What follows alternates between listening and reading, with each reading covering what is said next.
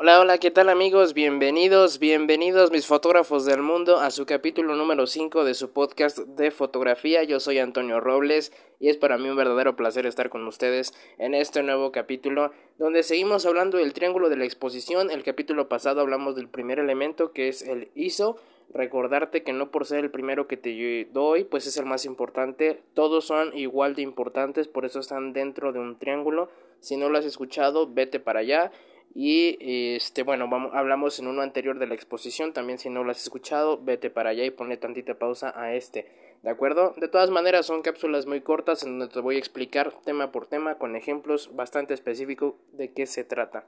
Y el día de hoy, ¿de qué vamos a hablar? Bueno, para mí, si entiendes este, vas a entender perfectamente el otro y el ISO lo vas a tratar de comprender también de una mejor manera, de una forma más sencilla. El día de hoy vamos a hablar de la apertura del diafragma. ¿Dónde se ubica el diafragma en el lente de tu, de tu cámara? Bien.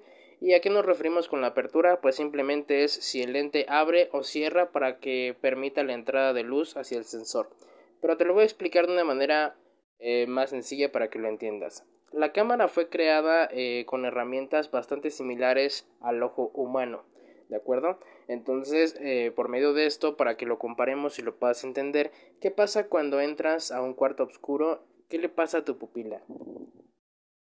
Se dilata, exactamente, se hace más grande, precisamente porque está en búsqueda de luz, para que tú puedas eh, ver y puedas caminar o puedas ir por ese lugar, ¿de acuerdo? Y por el lado contrario, ¿qué pasa si entras a un lugar con demasiada luz? Pues se contrae, se hace más pequeña para que no permita demasiado la entrada a la luz y te puedas quedar ciego.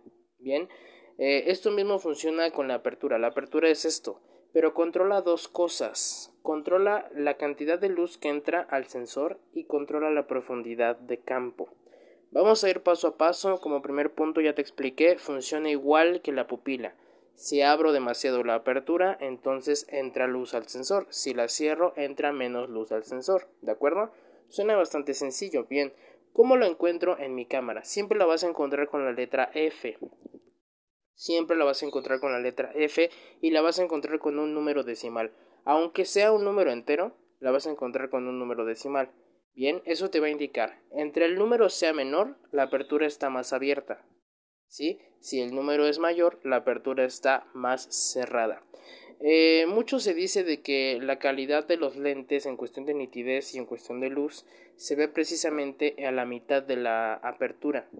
Es decir, que si tú tienes un lente, por si eres un lente de kit, un lente de iniciación, eh, si tienes el 1855 o el 75300, que son los dos lentes de kit que por lo regular vienen con las cámaras semiprofesionales, déjame explicarte que en la cámara Nikon de iniciación, en el lente de kit 1855, si tú pones el lente en 18 milímetros, te va a abrir la apertura a 3.5. Es una muy buena apertura, pero desafortunadamente esa longitud focal no nos va a ayudar. Bien, esa distancia focal no nos va a ayudar. Y si llevamos el lente a 55 milímetros, la apertura se va a mover y se va a mover a un mínimo de 5.6. Eso sí ya no es una apertura nada conveniente. Digo, es una apertura buena, pero no es tan buena como para hacer un buen desenfoque. Ahorita voy a hacer eh, un énfasis en la profundidad de campo. Ahorita todavía no entro a ese tema, ¿de acuerdo? Entonces, siempre la vas a encontrar con esos números decimales. Entonces, un número bajo para que la apertura esté muy abierta puede ser una apertura de 1.4, 1.8, 2.0 eh, 2.8, cualquiera de esas aperturas son aperturas muy abiertas, es decir, que entra demasiada luz al sensor.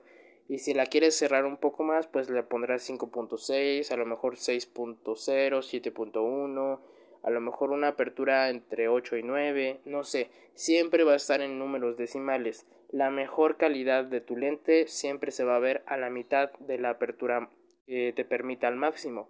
Te decía en el 1855 eso es lo que va a pasar. Creo que la máxima apertura es de 22, me parece. La máxima apertura es de 22. Entonces, eh, mi lente de kit o tu lente de kit, dependiendo del que tengas, va de 3.5 a 22. Entonces, un, digamos, un número intermedio podría ser un, eh, una apertura 10, 9 o 11.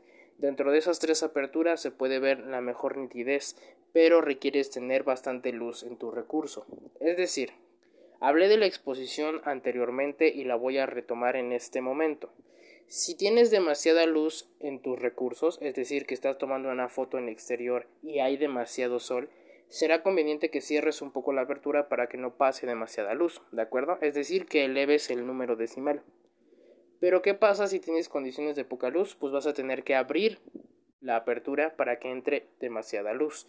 Bien, esto funciona de manera sencilla. Pero ahora, ¿qué es la otra cosa que controla la apertura? La profundidad de campo. ¿Y qué es la profundidad de campo? Nada más y nada menos que la zona nítida de la imagen.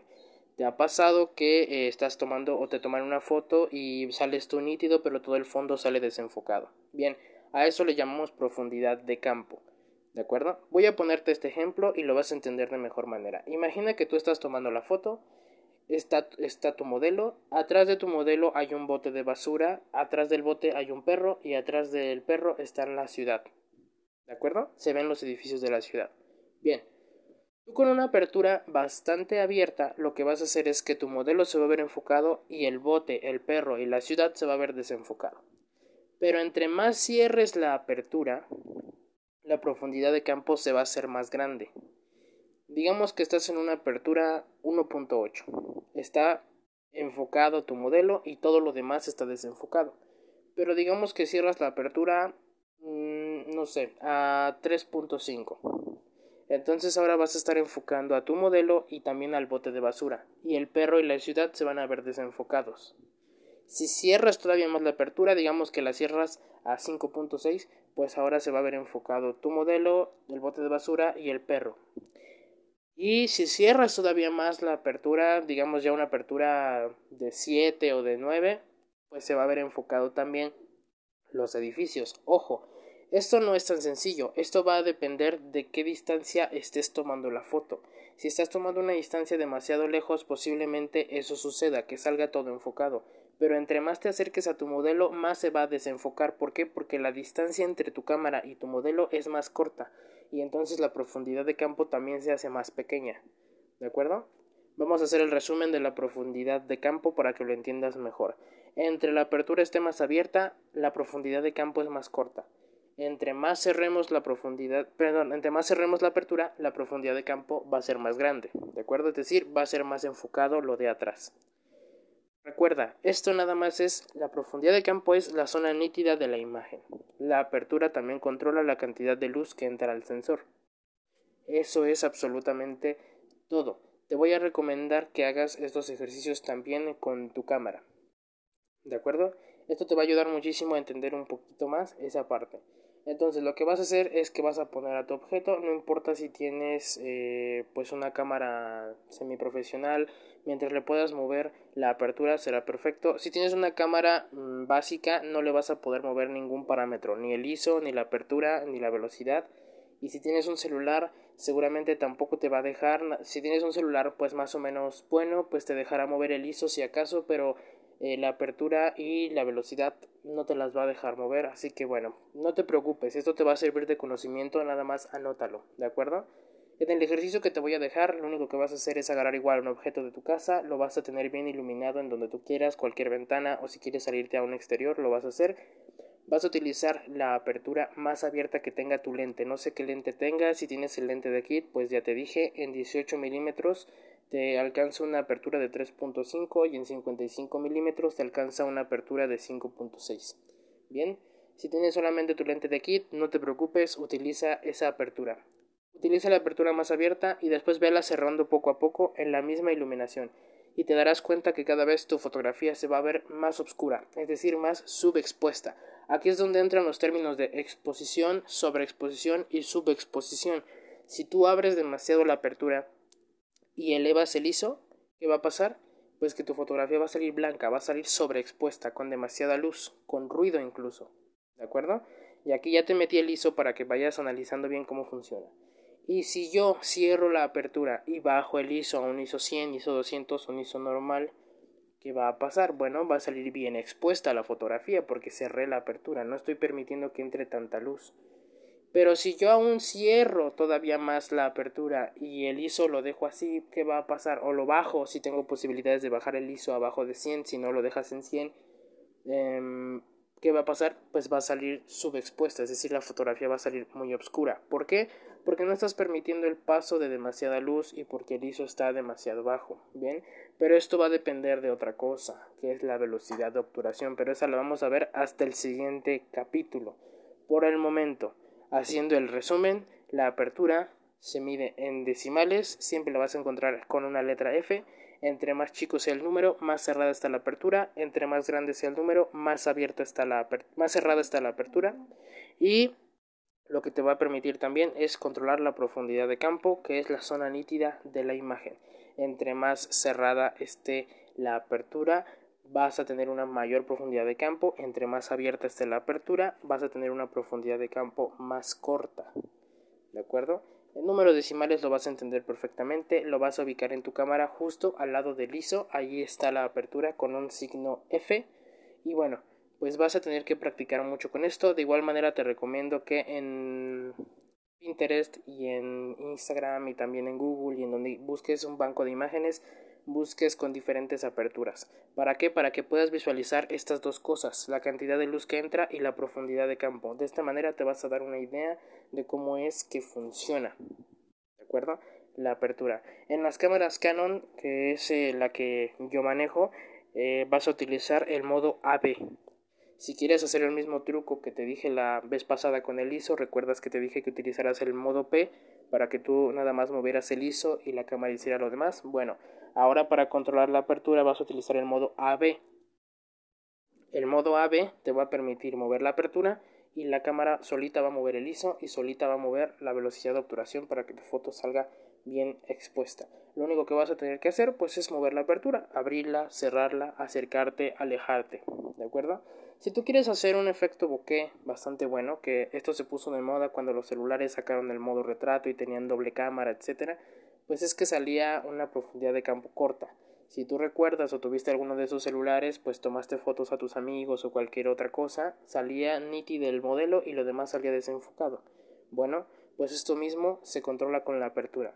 Si tienes solamente tu lente de kit y quieres hacer un efecto bokeh, te voy a recomendar lo siguiente.